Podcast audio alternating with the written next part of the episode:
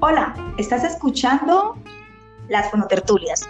Somos Lola y Dani, los presentadores de este podcast. Un espacio creado para fomentar, compartir y fortalecer nuestra amada profesión de fonoaudiología. Bienvenidos. ¿Cómo estás, Lola? Buenas noches. Hola, Dani. Muy bien, muchísimas gracias. ¿Qué te parece hoy en nuestro séptimo episodio? Que lo vamos a anunciar y tenemos una sorpresa para todos nuestros televidentes y teleoyentes. Perfecto, me parece perfecto porque es una sorpresa, eh, es nuestra, digamos, primera sorpresa del año, es nuestra primera eh, invitada. Te adelantaste, Dani, con la sorpresa.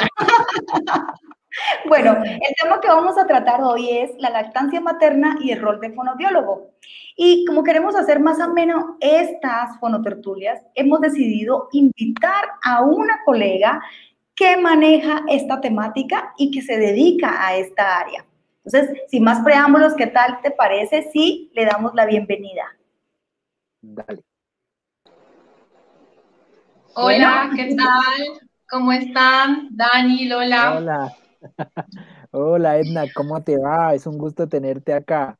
Gracias por aceptar El gusto es mío. Gracias a ustedes por la invitación. Bueno, Edna, muchísimas gracias de parte de Dani y de parte mía por aceptarnos hablar de esta temática tan apasionante y tan bella que es la lactancia materna. Entonces, ¿Qué te parece si empezamos con que nos digas quién es Edna, tanto profesional como personalmente? Vale, pues eh, mi nombre es Edna Barragán, soy eh, fonoaudióloga graduada ya hace 11 años de la Universidad del Cauca, eh, especialista en seguridad y salud eh, del trabajo, me dediqué a esa área muchos años y desde hace seis años eh, que empezó mi viaje como mamá, me apasioné pues por el tema de la lactancia humana. Eh, soy mamá de dos niñas de cinco y dos años. Eh, ellas han sido pues felizmente amamantadas y certificarme como asesora en lactancia era una asignatura pendiente que logré realizar el año pasado por el tema de pandemia. Aproveché pues mi tiempo en casa y al certificarme pues obviamente ahondar en este tema, pues ya me dediqué eh, en la práctica mm, eh, individual y pues eh, en la atención domiciliaria a, esta, a esta área. Fantástico, Edna, muchísimas gracias nuevamente. Y nosotros siempre hablamos en estas tertulias de temas que sean relevantes para nuestra profesión, porque la idea es fortalecerla y, e ir creciendo como profesionales en las diversas áreas que manejamos.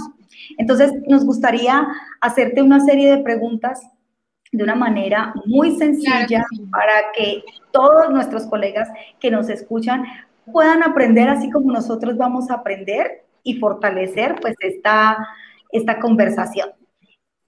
Vale, con gusto. Bueno, entonces vamos a iniciar ¿Qué te parece, Dani, si hablamos un poco también sobre qué es la lactancia eficaz y cómo serían o cuáles son esas características que van a definir qué es una lactancia eficaz, Edna? Vale, entonces, em, para hablar de lactancia eficaz, pues obviamente tenemos que recordar qué significa el término em, eficaz, ¿no? Básicamente entonces se dice que esa lactancia eh, eficaz es la que cumple el propósito y el propósito obviamente en la lactancia es alimentar eh, y nutrir física y emocionalmente a bebé. Entonces, al lograr el propósito, tenemos que evaluar también si mamá y bebé, después de eh, realizar el amamantamiento, están tranquilos y no refieren dolor y obviamente bebé refiere saciedad. Entonces, básicamente eso sería la lactancia eficaz. Si ya entramos a ahondar en, qué atributos y qué eh, aspectos debemos tener en cuenta para definir esa lactancia o para determinar si es eficaz, eh, tenemos que evaluar obviamente primero el deseo que tiene la mamá de amamantar, si ella realmente siente ese deseo y esa necesidad. Eh, también vamos a evaluar la postura, eh, la posición al amamantar, eh, el agarre asimétrico o, o, el buen agarre. Y obviamente, pues vamos a tener en cuenta también em, signos de aumento, por ejemplo, de peso y de talla del bebé y de la micción em, y las deposiciones de bebé. Entonces, no sé si quieren pues que ahondemos un poquito en cada uno de estos detalles. Sí, eres, esta plataforma es tuya, como tú quieras dialogar acerca de esta temática. Porque como vemos, pues lo que tú acabas de informarnos de la lactancia eficaz, tiene que tener como una concordancia entre los deseos de la madre, la parte emocional, la parte física también, supongo que debe ser así como esos requerimientos, y también los del bebé, una diada que no puede estar separada cuando estamos hablando de eficacia en la lactancia. Sí, bueno, entonces hablando de la buena postura, o sea, de, ya los parámetros a tener en cuenta, hablamos de una buena postura, que, mm, que, mamá sea capaz de tomar al bebé, obviamente, en sus brazos y de em, llevarlo al pecho y hacer un, agarre adecuado, un agarre eh, asimétrico sin que exista dolor. ¿Listo? Es una de las cosas que vamos a, a evaluar. Lo segundo es el tema del buen agarre o agarre asimétrico que todos hemos escuchado y que siempre se dice que exista un buen agarre, que exista un buen agarre, pero entonces ese buen agarre tiene unas, unas em, premisas. En él entonces se evalúa que bebé cuando se, em, se ponga pues al pecho em, sea capaz de adosar sus labios sobre el pezón y sobre la areola. Normalmente este es un error pues que cometen muchas mamitas y es tomar al bebé y llevarlo únicamente a que succione el pezón. Entonces no, se conoce que debe ser pezón y areola. Eh, los labios deben estar abiertos, deben estar evertidos. Em, cuando se dice vertidos es que más o menos ellos van a formar un ángulo de 120 grados. Y eh, el mentón va a quedar em, en contacto con el pecho de mamá y cuando yo reviso esa, esa diada mamá-bebé, se observa una mayor porción de la areola, em, o sea, de la parte superior de la areola y la inferior prácticamente se pierde. Entonces, por eso se conoce como agarre asimétrico. Otra cosa que evaluamos los fonoaudiólogos y que en eso pues somos expertos es en determinar si existe una buena transferencia de leche, es decir, cuando bebé ya está Em, em, pues en el pecho materno, qué tanta leche es capaz de llevar em, y extraer. Entonces, allí se mira que exista una relación entre la succión, la deglución y la respiración y que esa relación sea coordinada. normalmente, por ejemplo, los bebés prematuros tienen una incoordinación en estas tres funciones y pues en ellos hay que vigilar y hay que trabajar mucho en, esa coordinación. Em, pues también es importante que la mamá conozca cuáles son eh, las posiciones y las posturas eh, bajo las cuales puede ofrecer el pecho. Em, básicamente, pues son muchas posturas las que ellas pueden adoptar y pues más adelante las, las, podemos, las podemos de pronto determinar como para no desviarnos del tema. Eh, en esto del tema de la lactancia eficaz, también es importante, o sea, conocer que el término de lactancia eficaz o exitosa la podemos usar como profesionales, pero realmente al hablar con mamá, pues no es necesario hacerle mucho énfasis en este tema de exitosa y eficaz, porque en ellas genera em, pues tensión y a veces también genera... Em, como preocupación al sentir que la lactancia que ellas están eh, llevando pues no es igual a la de la vecina o a la de X persona, ¿no? Porque siempre tienden a comparar. Em, entonces yo pues realmente prefiero utilizar con ellas el término lactancia placentera porque finalmente ellas tienen que disfrutar el proceso, tienen que gozárselo y también les hago mucho énfasis en que la lactancia es real, no es ideal, no es la que me mm, la que veo pues en la televisión con la mamá feliz y, el bebé feliz siempre. En la lactancia pues el proceso se vive día a día y a veces hay inconvenientes, hay, hay mm, dificultades que se pueden superar, obviamente, con información y con acompañamiento. Totalmente. Muchísimas gracias. Eso sí es muy cierto que cada, cada día es diferente y que cada contexto también nos va a dar como esa, ese contexto o esa, ese término de eficaz, como para, como tú dices, la, la parte del, del, placer, de que sea, de que también va a haber desafíos que deben superarse, pero con una buena acompañamiento pues lo, se va a lograr que sea mucho más regulada esa, esa, esa, ese proceso que se está dando allí con el, con el bebé. Ahora yo tengo una pregunta para él. Señor. Em, mira, tú nos hablas de, de postura, de, de todo lo, lo, que nosotros como fonodiólogos vemos. Me pareció importante un término que tú utilizaste y es la nutrición, digamos, eh, la, emocional, la nutrición emocional que tiene que tener el bebé. Nos damos cuenta que el bebé está nutrido y que se nutre pues porque realmente eh, el alimento está, tiene pues, sí, eh, cumple con esas características. Pero ¿cómo nos damos cuenta que un bebé está nutrido emocionalmente? Me imagino que, que habrá algunas, algunas características especiales en, en, ese sentido. Sí, pues básicamente la lactancia em, humana favorece algo que se llama el vínculo del, del, apego. Y entonces allí pues obviamente entra la parte emocional. También como nos recordamos que siempre nos insistían que la lactancia eh, tiene una parte nutritiva o una succión nutritiva y otra que es la succión no nutritiva, que es cuando bebé permanece al pecho y succiona por raticos y se queda entre dormido, pero pues no suelta del todo el pecho. entonces la mamá empieza a decir, no, es que el bebé me, me toma de chupete y el bebé no quiere soltar.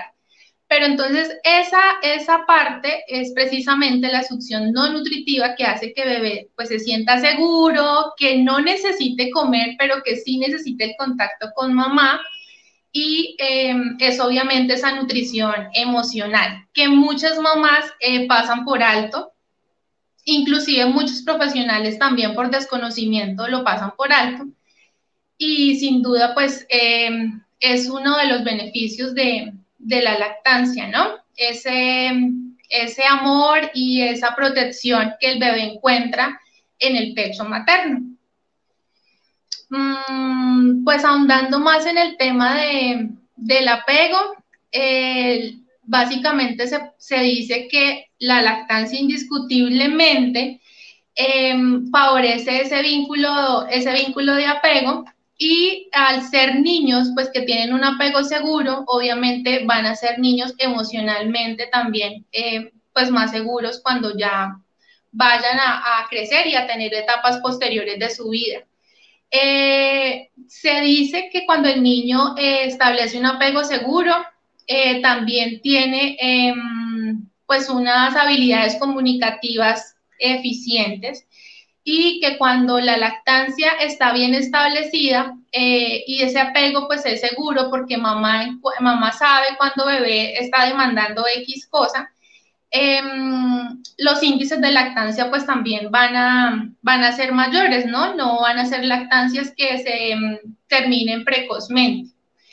Todo eso pues hace que el desarrollo del bebé sea un desarrollo óptimo, porque le repito, pues va a tener, eh, vamos a tener un bebé nutrido físicamente, pero la parte emocional no la vamos a descuidar y va a desarrollarse a la par con las otras habilidades del niño.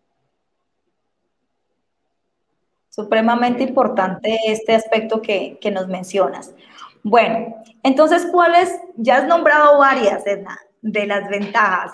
Eh, ¿Cuáles serían otras ventajas de la lactancia materna, además de, la, de, esa, de esa creación y fortalecimiento del vínculo de amor, de la parte a nivel comunicativo, del desarrollo? ¿Qué otras ventajas podría o tiene la lactancia materna desde la evidencia? Bueno, pues hay ventajas tanto para eh, el, lactante como para la mamá.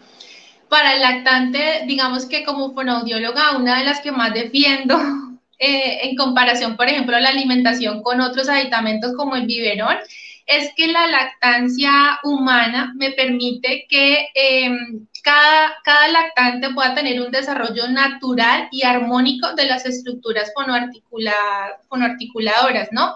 De todo el sistema estomatognático. A diferencia, pues, del biberón, que obviamente hace lo contrario, que esas estructuras se desarrollen em, en total em, asimetría y que, pues, nos traiga alteraciones posteriores. Entonces, uno de los beneficios es ese, que eh, las estructuras crecen y se desarrollan de forma natural. Eh, otra ventaja, pues precisamente como ya les mencionaba, es que se, mm, establece un vínculo em, de apego mayor con mamá. Em, también eh, la lactancia favorece o disminuye los índices de desnutrición. Mm, yo creo que si le prestáramos la atención que se merece al tema de lactancia y y la promoviéramos más, los índices de desnutrición en, ciudades y en lugares en donde la desnutrición es muy habitual, obviamente esos índices se, reducirían bastante. Eh, y también reduce los índices de hospitalización por enfermedades gastrointestinales y por enfermedades respiratorias, porque la lactancia y específicamente pues la leche favorece el sistema inmune de nuestros niños. Y a diferencia, por ejemplo, del biberón, que tenemos que estar esterilizando y limpiando, que a veces no se sabe pues esas prácticas cómo las realicen en cada hogar, eh, reduce precisamente los índices de enfermedades gastrointestinales, que pues es muy, muy importante, ¿no? Para la mamá, pues obviamente también va a reducir em, el, el gasto económico, al no pensar en comprar fórmulas infantiles que realmente si consultamos en, el mercado son fórmulas que cuestan bastante. Y, que a veces en casa hay que comprar una, dos, em, pues durante la semana, dependiendo de lo que demande bebé. Entonces, obviamente el gasto económico es grande. También em, al tener pues un niño sano alimentado con leche humana, eh, se reducen los índices de ausentismo laboral y eso es algo que las empresas realmente como que lo pasan por alto. Y yo digo que también en, este, en ese campo si las empresas eh, le, le, prestaran atención y, y la lactancia cobrara mayor importancia en todas las empresas, pues ese índice de ausentismo de esa mamá que tiene que estar constantemente llevando bebé al médico eh, por enfermedades respiratorias, gastrointestinales, eh, pues obviamente sería un beneficio para todas estas empresas.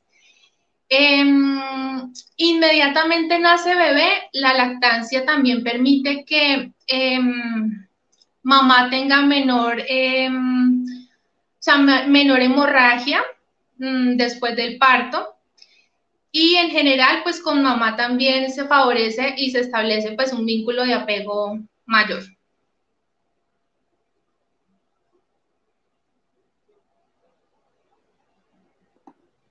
Así es, bastante las ventajas y creo que eso hace que, que, que, haya mayor promoción de la misma. Y como tú decías, el hecho de que en una empresa se tome o se le dé la importancia que tiene la, parte del ausentismo laboral como consecuencia de que la madre tenga que salir por, por las enfermedades de los chiquitos, pues va a ser que de, se abran mayores espacios para promover la lactancia, los espacios para que las madres puedan hacerlo y de esa manera es un costo-beneficio, no es un gana-gana para las dos partes realmente. Sí, pues eh, les contaba al principio que yo eh, también hice una especialización en seguridad y salud en el trabajo y lo que normalmente se encuentra en las empresas es que para muchas el tema de, destinar eh, la hora de lactancia que tiene una mamá, eh, pues como derecho después de que se vuelve a vincular a la, empresa, a muchos les cuesta y lo toman como si fuera el tiempo en que el mamá se va y mm, y mamá pues como que no quiere trabajar, pero no se trata de eso, sino que se trata de que esa horita pues obviamente va a ser una horita que ella puede utilizar con, con su hijo y que lo que hace es que la lactancia se mantenga mínimo los seis meses que se aconseja por las organizaciones como la OMS, mínimo los seis meses, pero que se pueda extender también con la alimentación complementaria hasta los dos años o más tiempo. Entonces, pues realmente la invitación es a, a, mirarla no como un gasto, sino como un beneficio. No es un gasto de tiempo, no es pérdida de tiempo, sino que es una inversión que reduce esos índices de, de ausentismo. Totalmente, totalmente de acuerdo.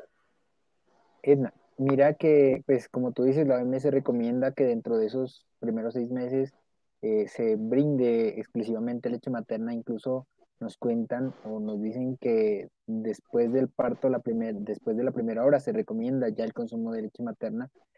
¿Qué, qué beneficios trae ese contacto piel con piel eh, con el bebé para, para la madre pues, que, que realmente está amamantando al, niño y para el niño? Vale, pues trae muchos, trae muchos beneficios. Eh, para la lactancia, obviamente ese contacto piel a piel hace que em, bebé pueda experimentar un agarre espontáneo, porque realmente, ¿qué es lo que se busca? Que cuando nace un bebé y nace en condiciones normales, sin necesidad de que haya una intervención inmediata, porque de pronto tenga una condición que lo amerite, mm, cuando el parto es eh, por vía pues, vaginal y el bebé y mamá se encuentran en condiciones estables, la idea es que eh, inmediatamente nace, el bebé sea em, ubicado en el pecho de, de su mamá y el bebé sea quien busque y desarrolle pues la habilidad de encontrar el pecho materno. Lo que pasa es que en el diario vivir, em, pues las que somos madres y hemos estado en clínicas nos damos cuenta que eso no ocurre.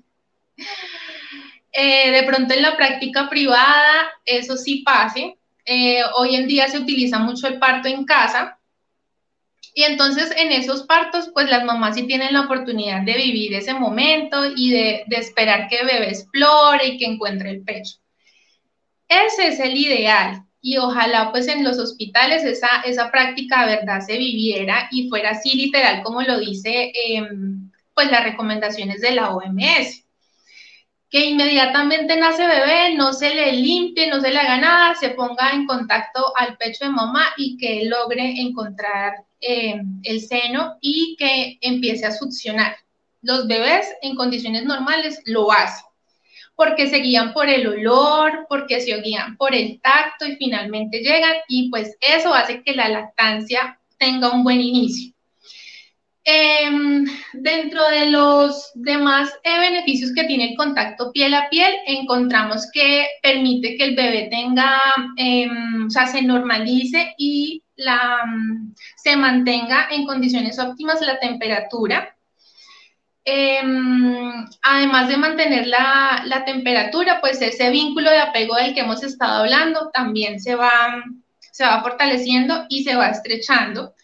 Normalmente, tanto mamá como bebé van a estar más calmados, no van a tener ningún signo eh, de estrés.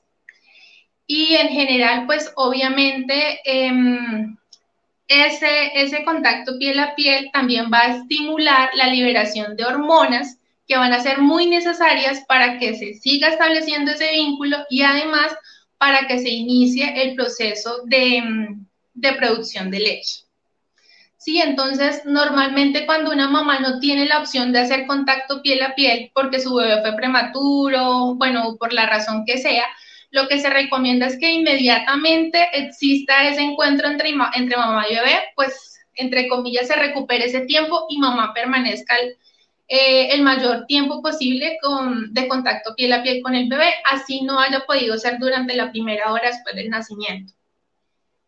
Por eso existe, por ejemplo, el plan canguro, ¿no? Que es un plan en donde el bebé es prematuro, pero está todo el tiempo al pecho de mamá o al pecho de otro cuidador, papá, bueno, o la persona que esté pues cerca, porque los beneficios pues son los que hablamos. El bebé va a tener una, una regulación de su temperatura, de su frecuencia cardíaca, se va a sentir amparado y pues encuentra, digamos que todo, eh, toda la seguridad que en un momento tuvo en el vientre de mamá. Eso lo escucho bastante. Eh, lo escucho, por ejemplo, se lo escuché a mi mamá.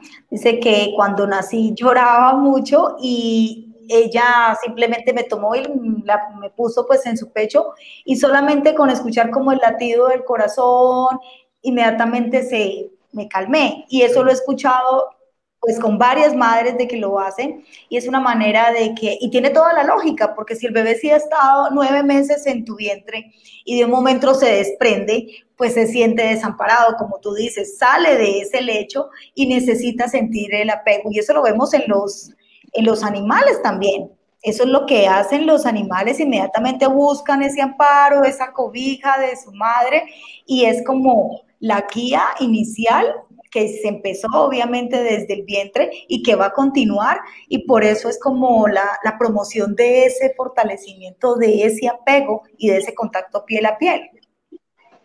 Totalmente. es un vínculo que se da desde antes, ¿no? Desde antes del, del nacimiento.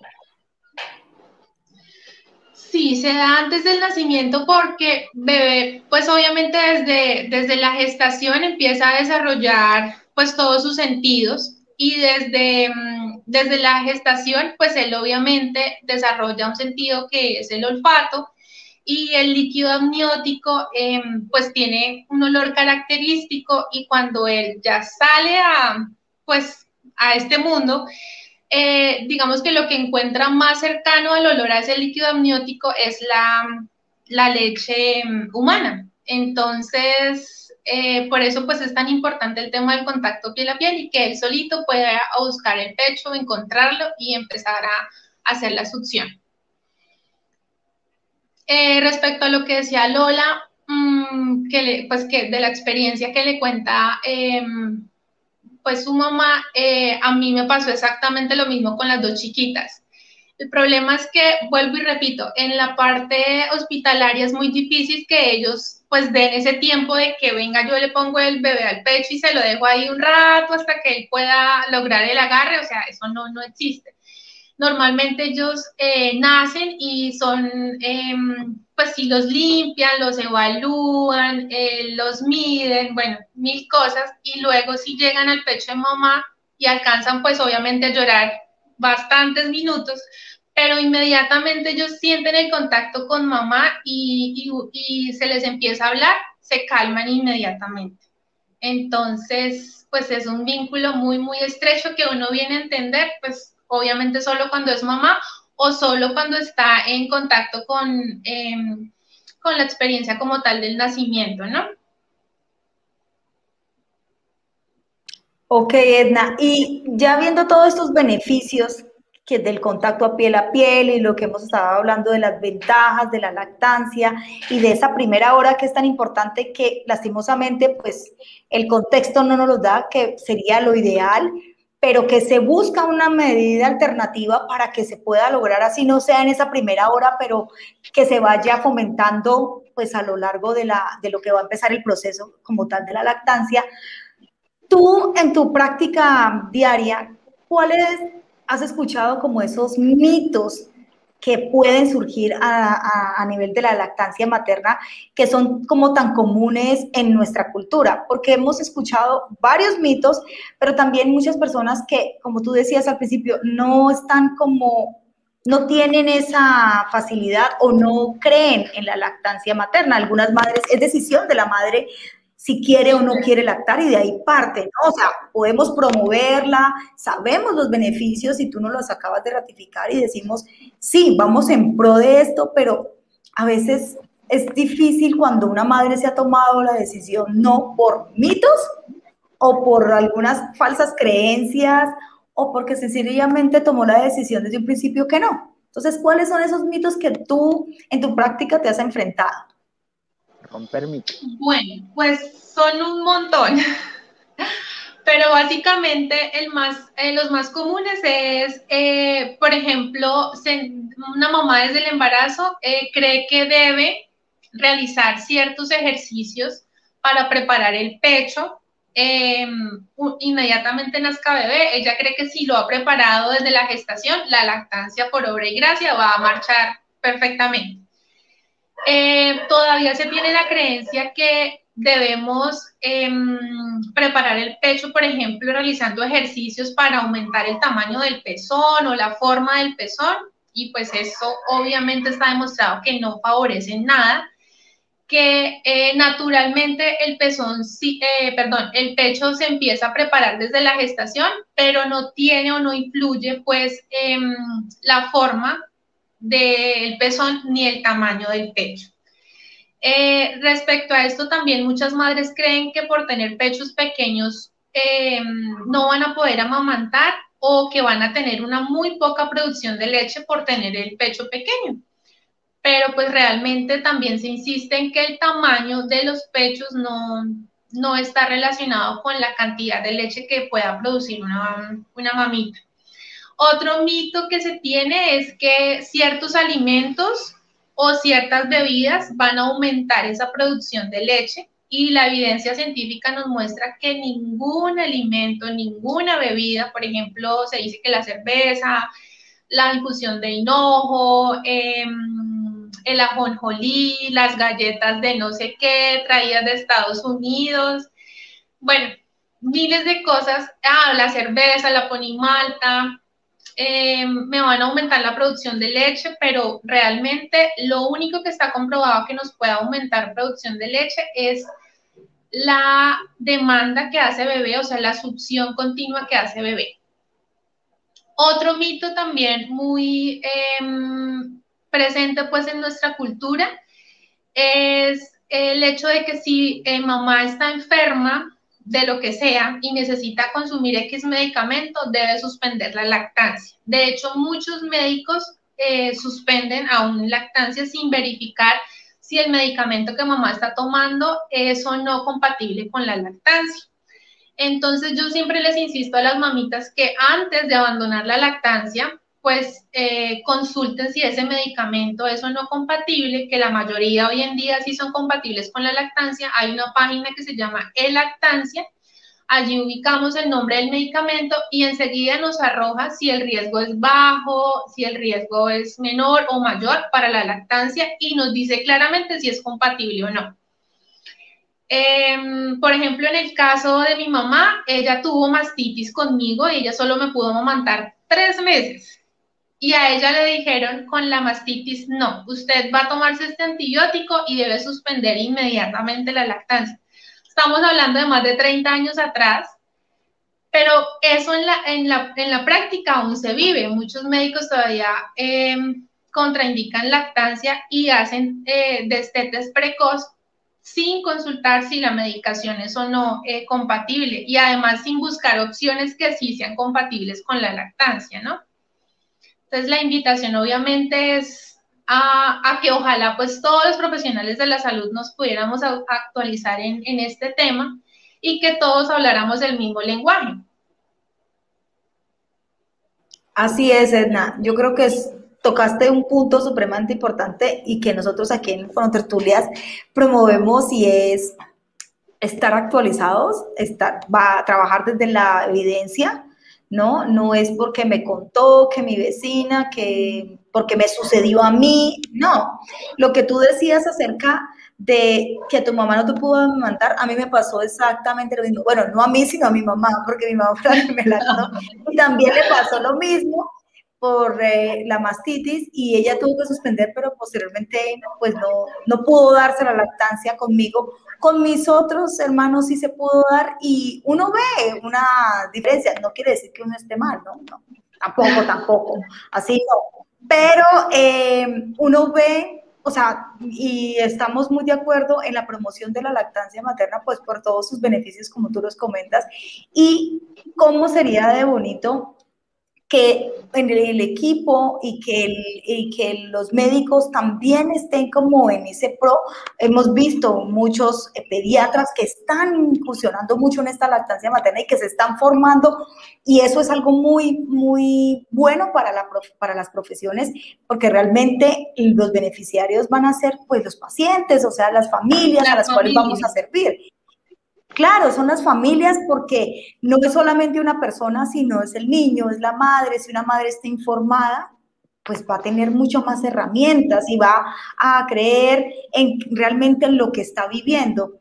pero si de, generalmente la madre pues cree lo que dice el pediatra y si el pediatra o el médico general está mal informado pues realmente va a retrasar y va a afectar de manera muy negativa pues este, este proceso de lactancia y otros más, ¿no? Sí, hoy en día todavía estamos en, o sea, se encuentra uno con muchas familias que la palabra de Dios y la última palabra la tiene el pediatra o el médico, pues obviamente al que le consultan. Pero yo insisto en que mamá siempre debería, o sea, si no está eh, pues de acuerdo o si duda de lo que ese especialista profesional le dijo, pues hacer otra consulta. O sea, hoy en día hay tantos medios y formas de de, hacer eh, consultas y de eh, indagar más sobre lo que nos dice un profesional, que yo realmente creo que cada familia pues no debería quedarse con, con lo primero que escucha.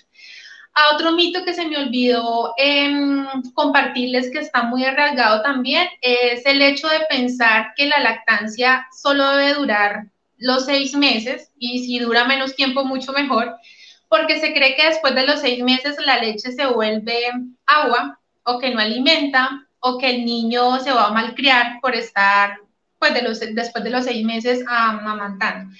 Entonces la evidencia nos dice que no, que la lactancia debe durar mínimo los seis meses, pero que obviamente se puede eh, continuar hasta los dos años o más y que obviamente lo ideal sería que cada eh, lactante, cada menor lactante pueda em, destetar de forma natural.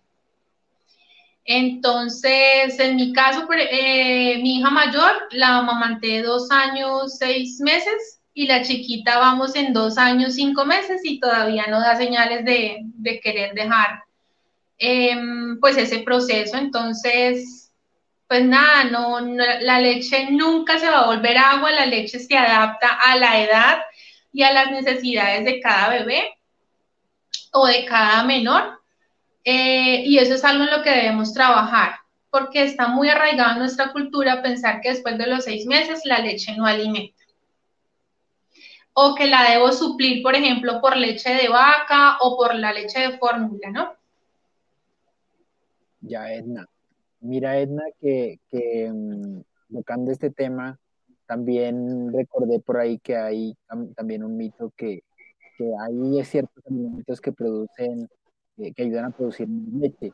Y relacionado con esto, también es mi siguiente pregunta, que qué tan cierto es que algunas madres no produzcan leche, o sea, que, que realmente por más de que, que, le den y le den al niño, intenten con, con las posiciones que se les enseña y todo, y, no hay esa producción de leche. Sí, pues lo que establece la evidencia es que aproximadamente del 3 al 5% de, de todas las mujeres em, pueden desarrollar algún, alguna, algún problema para amamantar a sus hijos y para producir leche, que es lo que se conoce como hipogalactia verdadera. Eh, pero pues obviamente esos índices son muy em, eh, pequeños comparados con la cantidad de mujeres que sí podemos amamantar y alimentar de forma natural a nuestros hijos. Em, entonces la invitación pues obviamente es siempre realizar eh, los controles prenatales y establecer si existe alguna em, pues alguna condición que me vaya a generar esa hipogalactia. Em, hay, otro, hay otros casos en donde definitivamente así la mamá produzca leche, pues la lactancia, em, digamos que no va a ser viable, por ejemplo, el caso del VIH. Entonces, por, eso es importante eh, los controles prenatales y desde allí establecer si tengo alguna de esas condiciones, pues tengo claro que obviamente no voy a poder em, amamantar. Pero repito que son casos pues no aislados, pero sí muy em, eh, pequeños o, pocos en proporción comparados con todas las mujeres que sí podemos em, producir leche pues de forma natural. Sí, ¿no? la parte de, del de condiciones como muy específicas, realmente serían las como las limitantes, pero como tú dices, las estadísticas son bajas a comparación de, de pronto a cuáles y sí son las condiciones en que se podría promover y dar la lactancia como tal. Entonces son más las cifras que nos apoyan que las cifras que nos van a, a, descartar esa posibilidad de, de dar leche materna. Totalmente. Em, existen, por ejemplo, algunos casos en donde no, no se quiere decir que mamá no pueda producir leche, pero sí digamos que se demora un poco más em, el proceso de que em, se vea pues la leche como tal. Eh, y es, por ejemplo, en el caso de, de la diabetes gestacional o de la diabetes que ya tengo una mamá establecida pues desde antes del embarazo. Entonces, en ese caso puntual, pues por nombrar alguno, em, mamá sí va a producir leche, pero digamos que se va a tardar unos días y unas horas más en producirla a comparación de una madre que no tenga la condición de, de diabetes tipo 2 o de diabetes gestacional sí, inclusive. Pues, allí va a ser muy importante el control prenatal y el acompañamiento médico, pues para establecer si obviamente esa mamita va a tener alguna condición que retarde o que impida la producción de la leche. Bueno, Edna, y siguiendo esta, como estas mm, limitantes, tenemos pues lo que tú acabas de mencionar de pronto del VIH, pero hemos visto y he leído acerca de que el COVID 19 no tiene una evidencia que nos muestre que vaya a haber una transmisión de la leche, de, del COVID por la leche materna. Y eso es algo supremamente importante porque pues con esta pandemia creo que ha sido pues digamos, una limitante para muchas cosas, ¿no? Para el contacto. Entonces es bueno también informarle a los padres y a las familias de que si tienes COVID, mamá, no va a ser, si estás amamantando a tu bebé, lo puedes hacer porque no vas a contagiar a tu niño, porque no hay evidencia que muestre que se vaya a transmitir el virus por la leche materna. Sí, totalmente. Eh, desde el año pasado, ya cumplimos un año en pandemia, eh, inicialmente... Así es. Inicialmente sí eh, existió muchísima eh, confusión respecto a si debían las madres amamantar o no y, qué hacer, pues obviamente en términos de, em, alimentar a nuestros hijos con leche humana o no. Pero la evidencia eh, nos ha mostrado que incluso si mamá tiene, em, o sea, si es positiva para coronavirus, puede seguir amamantando Em, pues a su bebé. Eh, en casos donde la madre esté muy, muy enferma y le sea difícil, por ejemplo, em, amamantar directamente, pues se recomienda que mamá con todas las medidas de higiene extraiga la leche y sea otra persona quien se la brinde, eh, pues mientras dura el episodio mm, pues más crítico en temas de coronavirus. Em, pero la evidencia nos muestra que la lactancia se debe mantener así mamá sea positiva para, para el virus. Em, hoy en día la preocupación también mayor es si una mamá lactante debe em, vacunarse contra el, contra, el coronavirus y pues también se ha eh, hecho bastante promoción durante estos días, indicando, informando que sí se puede vacunar, que no existe ningún riesgo em, y que la, lactan eh, la lactancia se debe mantener aún si la mamá pues em, recibe la vacuna. Entonces, pues bueno, ahí lo que nos demuestra eh, la evidencia es que el cuerpo pues es perfecto y que eh, inclusive pues con virus tan eh, complicados como este que nos tiene en pandemia, la lactancia se debe y se puede mantener.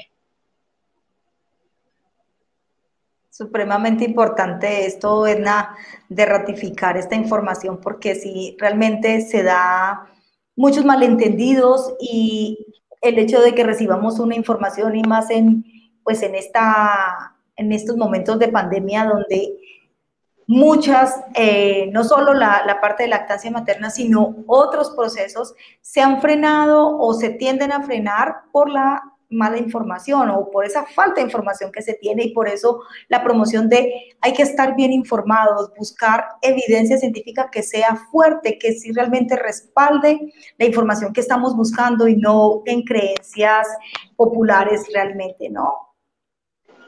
Sí, totalmente. Bueno, Dani, eh, y, y, Edna, hablando ya un poco más acerca de todo lo de la lactancia materna y por qué hemos decidido que este capítulo se llame el rol del fonodiólogo, ¿cuál es ese rol que nosotros como fonodiólogos tenemos en la lactancia materna y por qué es importante que el fonodiólogo esté involucrado en la lactancia materna? Bueno, pues allí es importante recordar qué hacemos los fonoaudiólogos o qué es la fonoaudiología y también em, definir pues qué es la lactancia humana o la lactancia materna. Entonces, sabemos que em, la fonoaudiología pues es una carrera que puede trabajar en todos los ciclos de la vida, Podemos trabajar desde el embarazo, con em, recién nacidos, eh, con bebés pues, prematuros, eh, niños, adultos, ancianos. Y eh, dentro de todas las áreas a trabajar, pues encontramos la audición, em, el habla, em, las habilidades comunicativas, el lenguaje. y la lactancia humana, pues es eh, la forma, la manera de alimentar de forma natural a, nuestros chiquitos, eh, de proporcionarle los nutrientes que él necesita.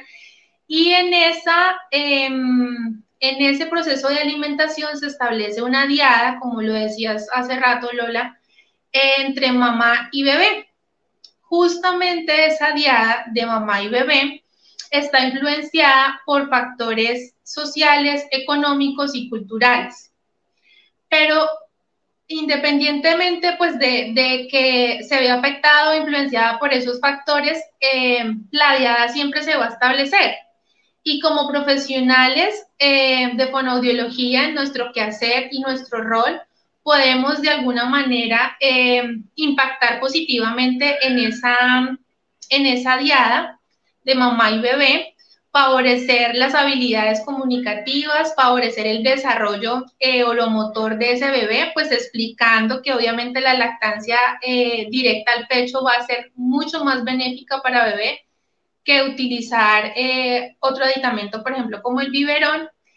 Y en general, pues obviamente eh, nuestro rol está en, informar para prevenir Em, complicaciones eh, que se puedan vivir a, futuro. Por ejemplo, muchas mamitas utilizan el biberón por desconocimiento, o sea, lo hemos normalizado tanto que em, lo utilizamos por, o sea, no, no creemos que vaya a impactar negativamente en el bebé. Entonces, como fonoaudiólogos podemos explicarle a esa mamita que obviamente sí hay efectos, eh, que el bebé puede tener maloclusiones, eh, pues más adelante, que puede ser un respirador oral, em, bueno, eso entre tantas consecuencias. Y obviamente ya es mamá quien toma la decisión de si amamanta directamente al pecho y, y se casa únicamente con la lactancia a demanda y exclusiva, o si ella ya, pues conociendo la información, definitivamente también brinda el biberón. Em, entonces, obviamente, como fonoaudiólogos, lo que hacemos pues es eh, favorecer em, el establecimiento em, de, esa, de esa diada mamá-bebé y obviamente eh, impactar más sobre el desarrollo de ese, de ese menor, de ese lactante.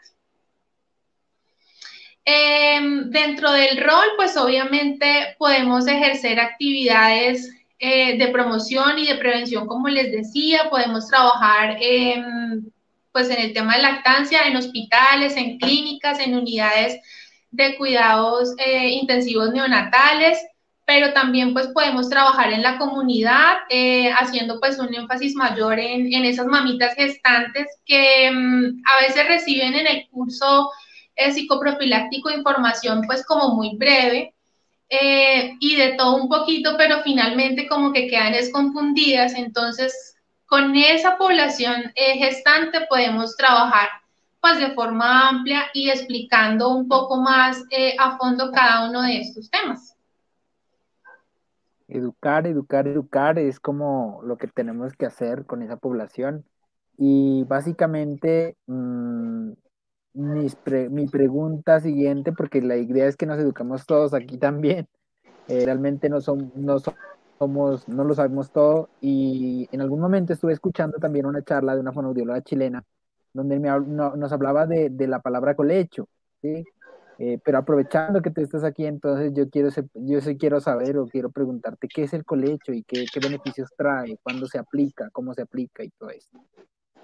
Vale, pues el colecho es una práctica eh, que de forma consciente decide cada cuidador o cada padre de familia, que no es otra cosa que dormir eh, o compartir la misma cama con, em, con el bebé, ¿sí? Entonces, em, básicamente esta práctica, pues, tiene o sea, la evidencia eh, y los estudios que se consultan, algunos están a favor y otros están en contra. Eh, los, los estudios que lo defienden nos indican entonces que el colecho permite que bebé, em, pues obviamente tenga como más cerca eh, precisamente el pecho y que lo pueda entonces tomar en el momento que él quiera, entonces va a ser una toma, por ejemplo, nocturna mucho más fácil que cuando mamá tiene que levantarse y eh, ir hasta la habitación donde esté durmiendo bebé. Entonces, la lactancia, pues, eh, digamos que va a ser mucho más fácil si, si se comparte la misma cama con mamá. Eh, dentro de los otros beneficios que, que se encuentran es que obviamente garantiza la lactancia exclusiva y a libre demanda, precisamente por lo que les estaba explicando, pero también eh, hace que bebé vaya poco a poco normalizando su y entendiendo el tema del, ciclo circadiano y que poco a poco vaya encontrando el hábito em, de, estar despierto y, y, dormido, ¿no? De entender que, ah, bueno, en casa todos ya se acuestan a dormir en la noche y vamos a tratar de regular esos ciclos de sueño. Obviamente no estoy diciendo que el colecho hace que bebé nos duerma toda la noche, porque por desarrollo cerebral inicialmente eh, ningún bebé lo hace. De pronto allí también eh, se equivocan muchas mamitas pensando en que, bueno, le estoy dando pecho, duermo con él, pero aún así se despierta. Sí, todos los bebés se despiertan eh, me acuerdo tanto de una charla que, me, que nos dio mm, una líder de la Liga de la Leche de Colombia y ella decía, yo tengo un hijo de 14 años y mi hijo todavía se despierta en las noches algunas noches. No quiere decir que duerma con él, pero o sea, lo que quería decir es que es normal que nos despertemos en la noche. De hecho, nosotros como adultos a veces también lo hacemos. Entonces los chiquitos, pues obviamente por su, por su inmadurez, se despiertan pues en más momentos durante la noche a pedir comida o sencillamente a sentir que están siendo amparados por el adulto. Entonces, este colecho pues sí favorece que poco a poco se vaya normalizando ese ciclo de sueño, pero tampoco estoy afirmando que por el hecho de, de realizar el colecho ya bebé va a dormir pues plácidamente toda la noche. Otro de los beneficios es que afianza obviamente el vínculo entre mamá y bebé, del que hemos estado hablando pues durante toda, durante toda la charla.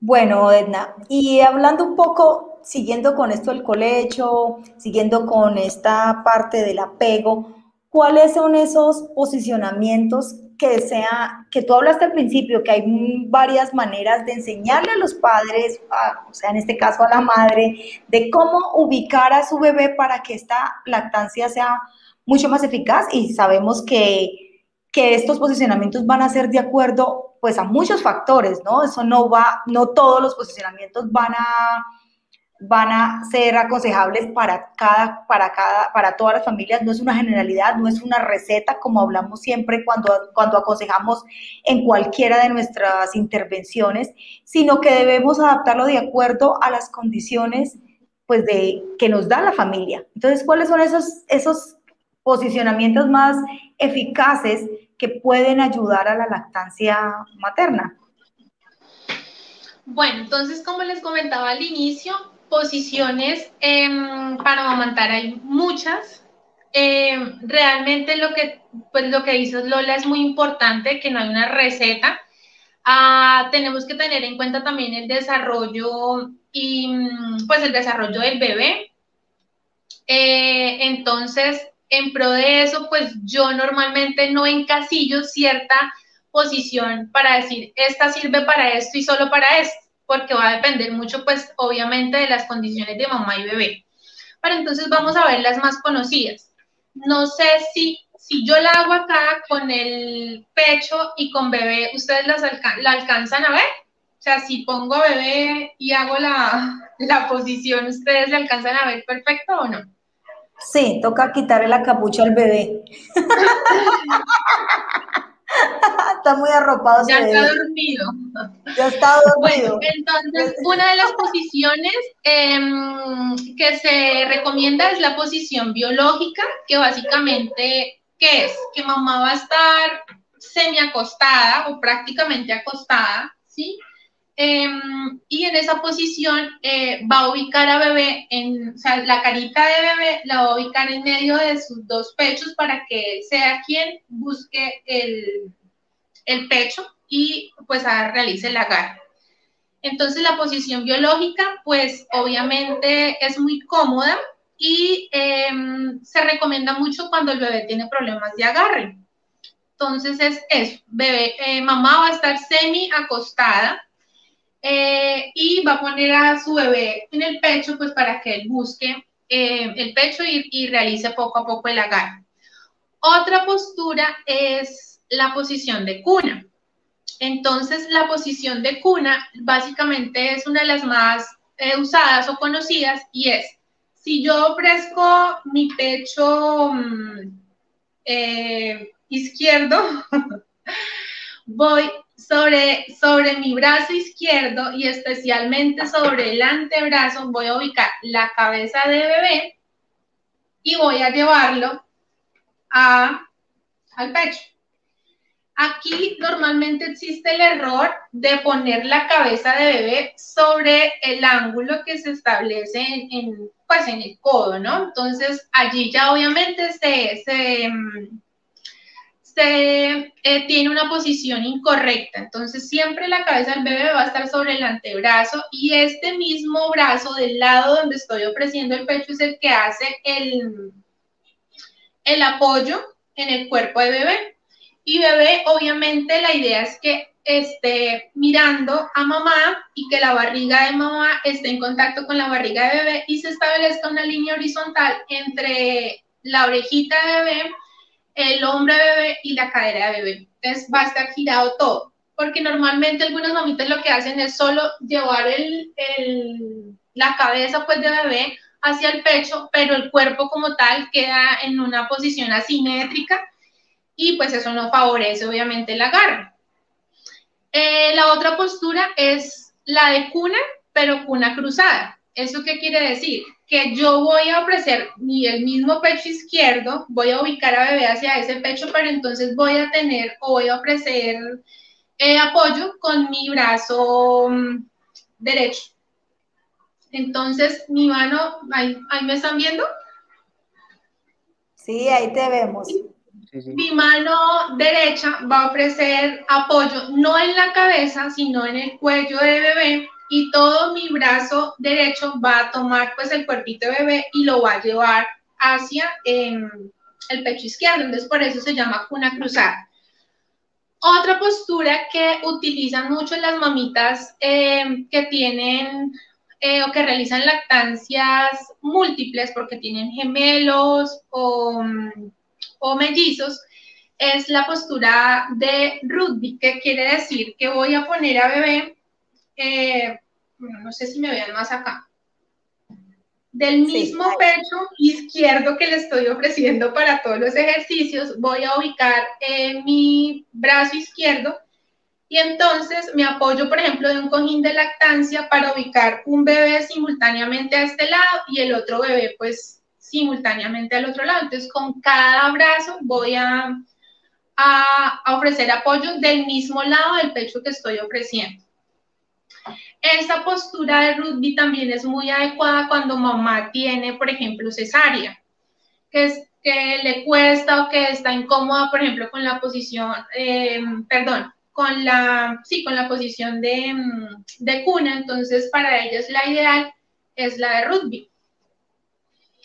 Y bueno, pues hay otra postura, por ejemplo, como la de caballito, que es obviamente poner a bebé eh, pues en una postura que literal queda como caballito, em, casi que sentadito sobre el, muslo de mamá, o sobre la pierna de mamá, y em, le tratamos de controlar sobre todo el tema de, de, la, de la apertura de la boca, sobre todo en bebés que tienen algún problema, alguna malformación anatómica, que tienen, por ejemplo, labio o paladar hendido o que tienen también reflujo, pero esta postura realmente requiere acompañamiento porque a veces los bebés terminan haciendo unas descargas de peso en, en la cadera, pues que obviamente no resisten para la edad que ellos tienen. Entonces, por eso, pues como decíamos al inicio, no es una receta mágica y no es algo que se puede hacer y que y se puede aplicar para todos, sino que lo ideal es que em, se tenga acompañamiento y vigilancia para hacer.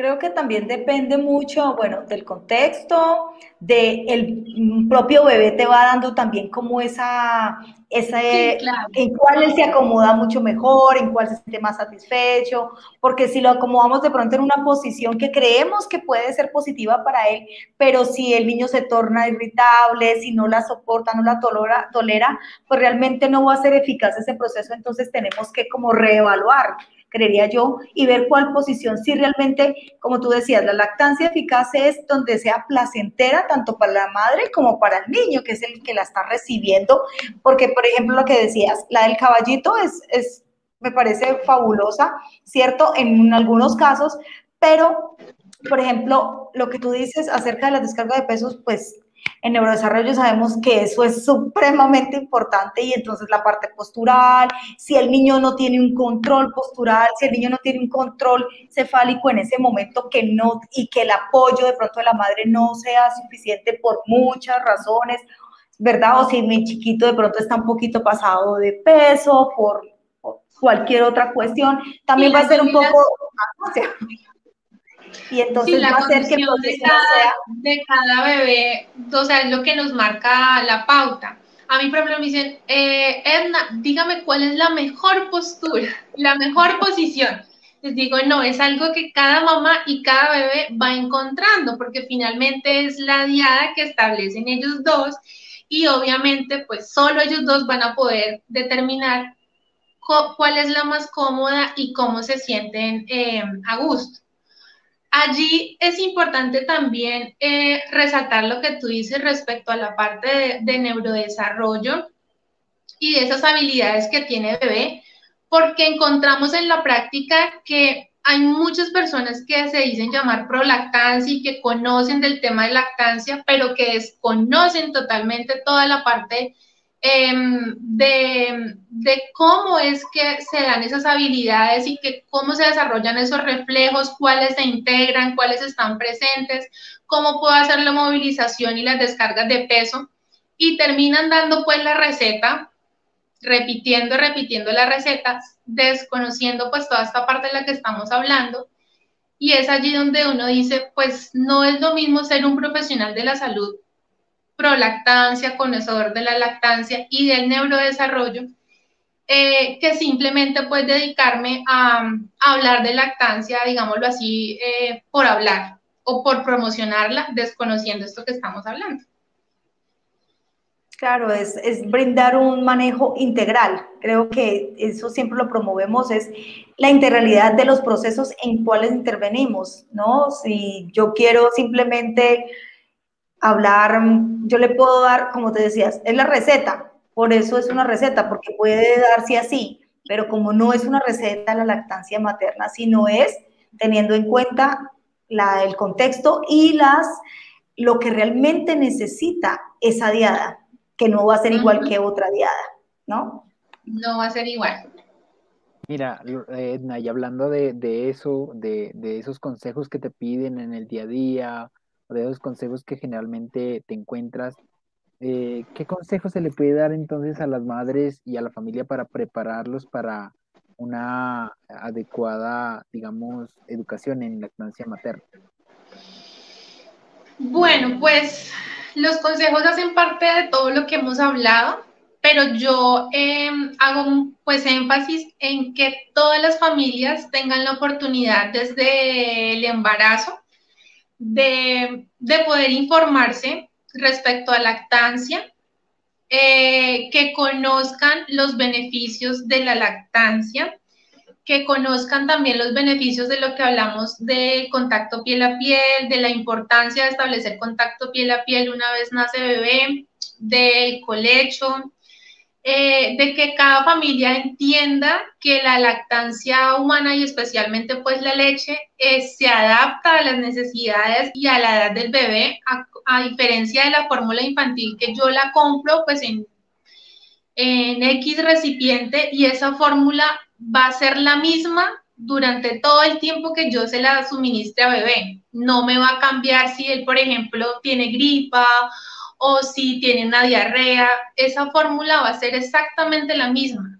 La leche humana sí se adapta a esas necesidades y a, esas condiciones que presenta bebé.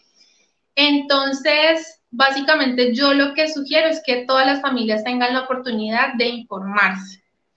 Eh, Obviamente, pues la información no lo es todo, no quiere decir que una mamita que haya leído y pues se haya formado ya tenga garantizado el éxito en su lactancia, eh, no, pero obviamente sí permite que cada decisión que ella tome pues sea una decisión informada. Supremamente importante eso. Sí, como pues dice Dani,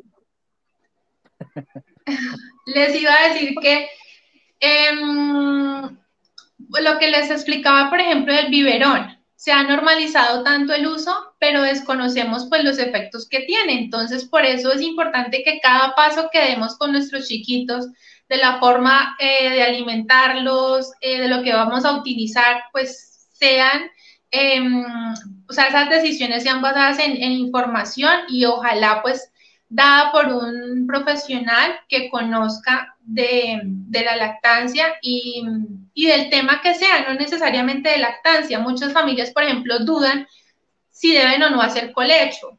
Eh, dudan si, pues, por ejemplo, deben empezar la alimentación complementaria a los seis meses y así muchas otras dudas. Entonces, siempre consultar con el profesional idóneo y preparado para, para que les guíe esas decisiones. Así es. De esas, de esas cosas, Lola, déjame hacer una cuñita por aquí, que precisamente en el, nuestra fonotertulia anterior nosotros hablamos de eso, de cómo pueden buscar el profesional idóneo y más ahora en este momento de redes sociales en donde se encuentra uno mucha información. Les dejamos algunos tips en nuestra fonotertulia pasada acerca de ello. Ay, qué bien. Sí, Yo... hablamos. No, pues que me tengo que poner al día porque la verdad no la, no la he escuchado, entonces tengo que hacer la tarea. Ah, no, tranquila. Eh, realmente hablamos el tema anterior acerca de porque siempre no toda la información que vamos a encontrar en las redes sociales es verdadera que las redes sociales las tomamos muchos de los profesionales como un medio para enseñar, también de marketing, de promoción de nuestros emprendimientos, pero cómo discernir esa información que sea real, que si realmente el profesional que te la está dando, si realmente es idóneo, como tú dices, para lo que te está diciendo, porque encontramos, como tú dices, eh, muchos que te dicen de prolactancia, sí, pero si realmente hay un manejo integral, si realmente el fono, el que te está hablando de lenguaje, que te está hablando de comunicación, que te está hablando de habla, ¿es fonoaudiólogo o es un psicólogo que quiere ser fonoaudiólogo o un neuropsicólogo? Y te lo digo porque lo conocemos con, mejor dicho, lo podemos comprobar, donde muchos otros profesionales que no son fonoaudiólogos promueven y trabajan y dan hasta consejos de cómo tienen que trabajar lenguaje, habla y se meten hasta en los procesos de alimentación. Y esto es muy delicado porque no son idóneos para eso. Es como nosotros intervenir o interferir en, en aspectos que no somos idóneos para enseñar a otras personas. Yo creo que esto es una, un, y lo tratamos con Dani, es un aspecto ético y legal que debemos respetar. Allí yo pienso que falta pues regulación, em, sobre todo, por ejemplo, en temas de lactancia. A mí eh, me preocupa que hoy en día, por ejemplo, la consejería y la asesoría en lactancia, o sea, se brinda a, pues al público en general. Entonces, pues uno ve, por ejemplo, mamitas, y no estoy diciendo que tenga en, contra nada contra las mamás que son consejeras en lactancia, pero sí, pues, por ejemplo, mamitas que tienen profesiones completamente diferentes al, área de la salud, que son eh, asesoras y, consejeras en lactancia, pero yo siento desde la práctica y desde lo, lo, la experiencia que para ser consejera y, asesora en lactancia se debería tener obviamente una preparación y un conocimiento básico pues en temas de salud y en temas de desarrollo del bebé. Entonces, sí siento que en esa área, y así pasan muchas otras, debería haber más regulación y más control, porque es la única forma de asegurar que em, pues bebé va a estar bien, finalmente es eso, ¿no? Que bebé em, pues tenga una, una asesoría mm, adecuada y que prime la salud de ese bebé. Entonces, por ejemplo, como lo que les explicaba ahorita de la, de la posición em, de caballito. Muchas personas desconocen que al hacerla eh, se puede estar generando unas descargas eh, inadecuadas de peso. Eso se, se ve a diario. Entonces, pues no sé, allí sí está un vacío y, mm, de pronto como colegas y como fonoaudiólogos sí nos queda la tarea de buscar pues una, regulación mayor en, ese aspecto. En ese Así es, por eso, sí, por eso la, la importancia de estos espacios para educar, ¿no? Para enseñar y mostrar con evidencia quiénes realmente cuál es el rol que cumplimos y por qué nosotros damos esta información, ¿no? Que no la damos por, no porque tengamos nada en contra de nadie, como tú dices, respetamos a todas las profesiones y pedimos lo mismo para la nuestra, ¿no? Porque queremos hacer un alto a esa intrusión y el hecho de que nos formemos y que queramos aprender y que nos sigamos formando y buscando eh, información fidedigna es para poder brindar una, una asesoría y brindar unos procesos integrales, porque eso es lo más importante es la persona, es el respeto que tenemos hacia ella. Sí, finalmente que las familias logren estar tranquilas de que la información que se les está brindando es la adecuada y es idónea para la necesidad que ellos tienen.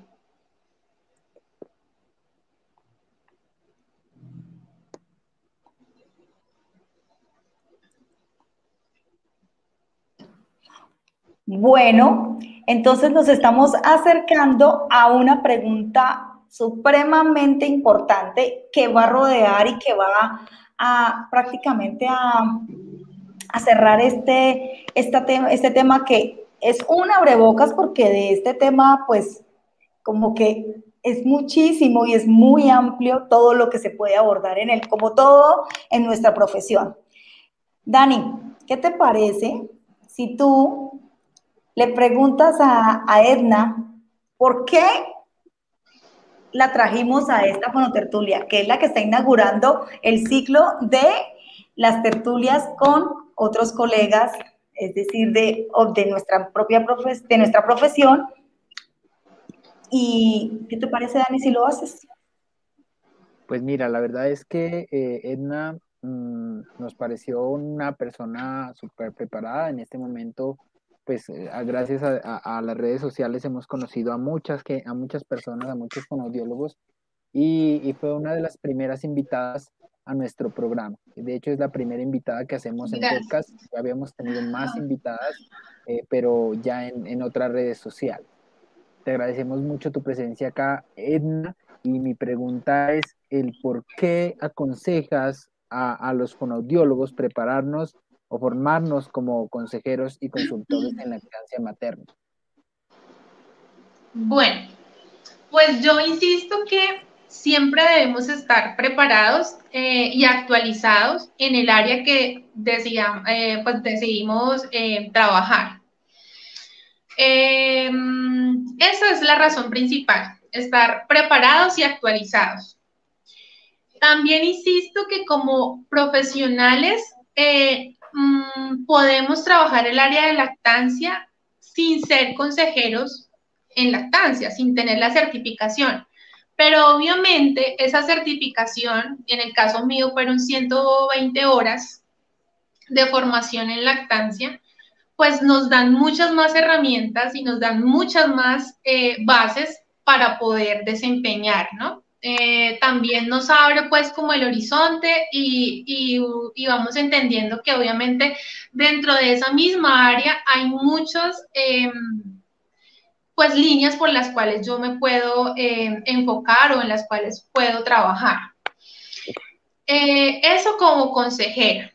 Ya como consultor, que es una certificación internacional que además de la preparación en horas, requiere también eh, una experiencia práctica comprobada. En este momento son mil horas prácticas eh, de lactancia.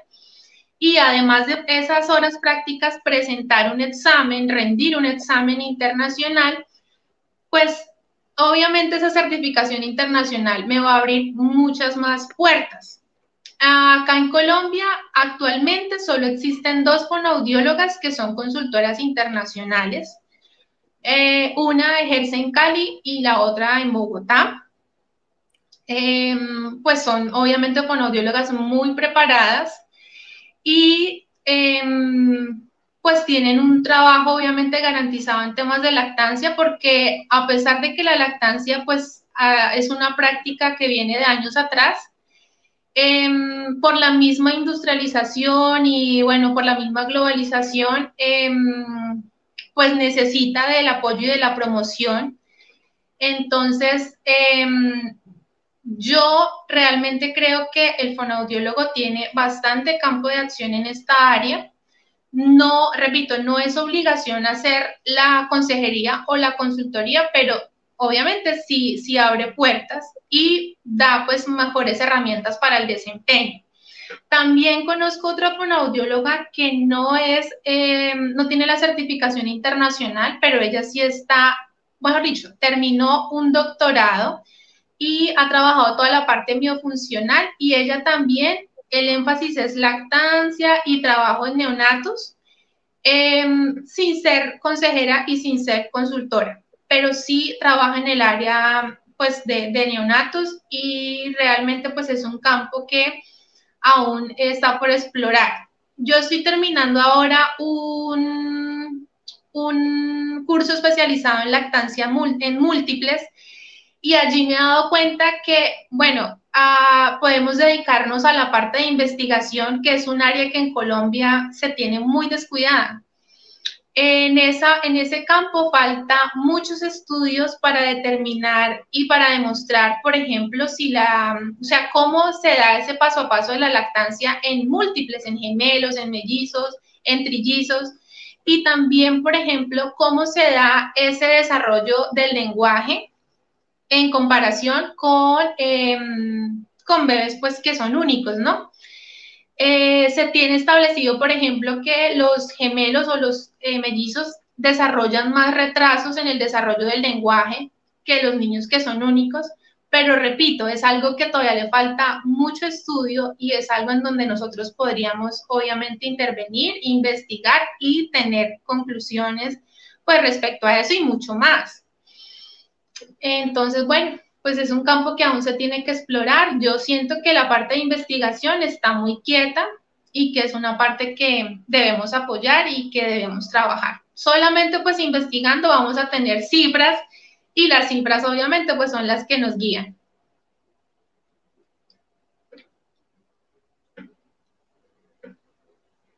Perfecto, Edna, muchísimas gracias. Igual nuevamente por, por estar aquí, Gracias por todas las dudas que nos has solucionado. Aprendemos siempre de todas las personas con quienes hablamos, más cuando son personas que tienen la experiencia y la preparación y que día a día luchan por eh, enaltecer este campo fonoaudiológico y realmente eh, lo hacemos nosotros también con todo el corazón.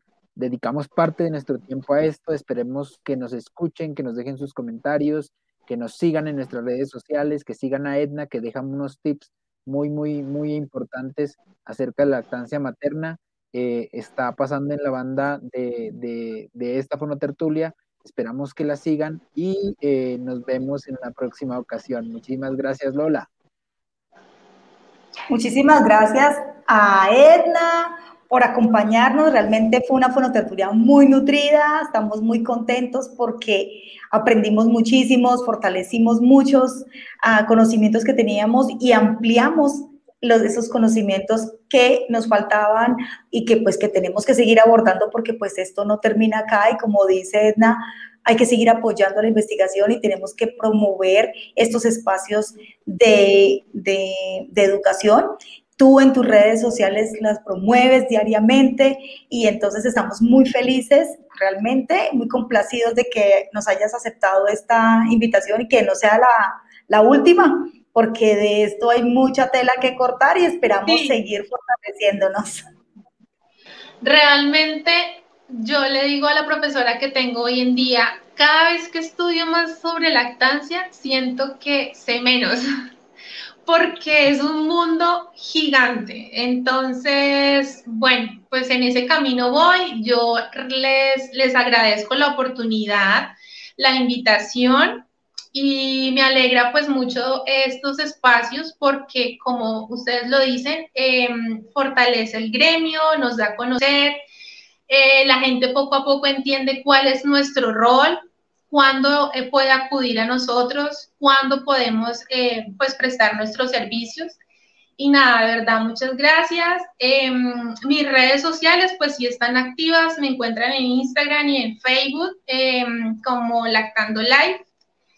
Y em, tengo una página web que recibe el mismo nombre, se llama Lactando Live. Entonces, nada, pues los espero y claro que sí, cuando gusten me pueden invitar y seguimos hablando. Nos falta un montón de cosas por hablar respecto a lactancia.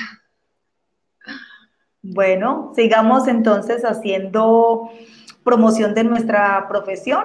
Y muchísimas gracias, Edna, nuevamente. Gracias, Dani, nuevamente por reunirte aquí conmigo y con todo este público para escuchar nuestras fonotertulias.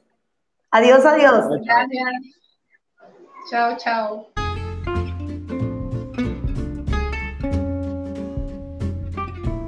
Nos vemos en un próximo episodio. Somos Lola y Dani, y estamos felices de que nos hayas acompañado en la fonotertulia de hoy. Recuerda suscribirte a nuestros canales y dejar tus comentarios. También escríbenos a fonotertulias.gmail.com. Hasta una próxima oportunidad.